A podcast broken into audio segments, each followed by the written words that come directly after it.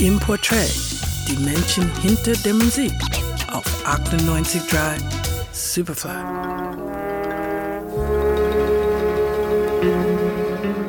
Ein Strand irgendwo in Mexiko. Ein Mann im Smoking mit Trompete in der Hand läuft in den Sonnenuntergang. Irgendwann trifft er auf eine ganze Band, die den Strand als Bühne nutzt. Das Klavier steht auf einem Felsen und ein ganzes Streicherensemble sitzt auf Stühlen im Sand. Ein Video, das mich seit Jahren verfolgt, begeistert, fasziniert. Dank der Videoportale im Netz findet man solche raren Schätze. Das Video stammt aus dem Jahr 1967. Der Typ mit der Trompete ist Herb Alpert. Der Song A Taste of Honey.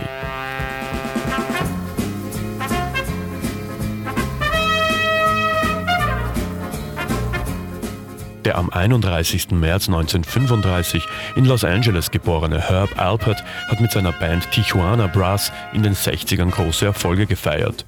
Tijuana Taxi, Spanish Flea, das bereits erwähnte A Taste of Honey.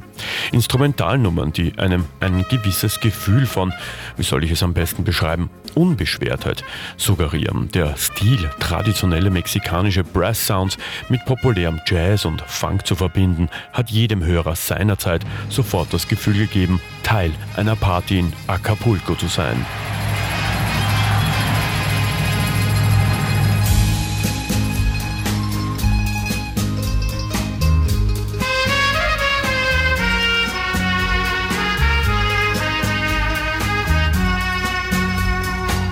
Das war der erste Hit von Herb Alpert, The Lonely Bull aus dem Jahre 1962 und auch der erste Release auf dem kurz zuvor gegründeten Label AM Records. Gegründet von Jerry Moss und Herb Alpert sollte AM zu einem der bedeutendsten Label der Musikgeschichte werden und weit über die Grenzen des Jazz und Funk hinaus Erfolge feiern. Ob es nun der Police, Janet Jackson, Susan Vega, Brian Adams oder auch Falco sind, um nur einige wenige zu nennen. Doch zurück zu Herb Alpert. Nach einigen Instrumentalhits folgt 1968 der erste Vocal-Song, der prompt auf Platz 1 der Charts zu finden war.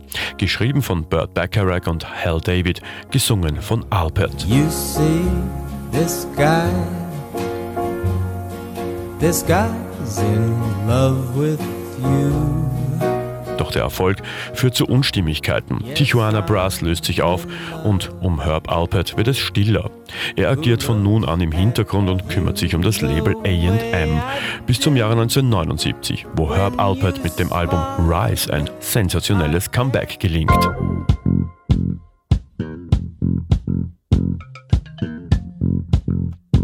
Alpert verkauft als Künstler knapp 75 Millionen Alben, erhält 8 Grammys, ist Maler, Theaterproduzent und betreut die Herb Alpert Foundation, die sich humanitären Zwecken verschrieben hat und regelmäßig hohe Beträge spendet. Heute feiert Herb Alpert seinen 80. Geburtstag. Alles Gute aus der Superfly-Redaktion. Gerald Trafnicek am Mikrofon.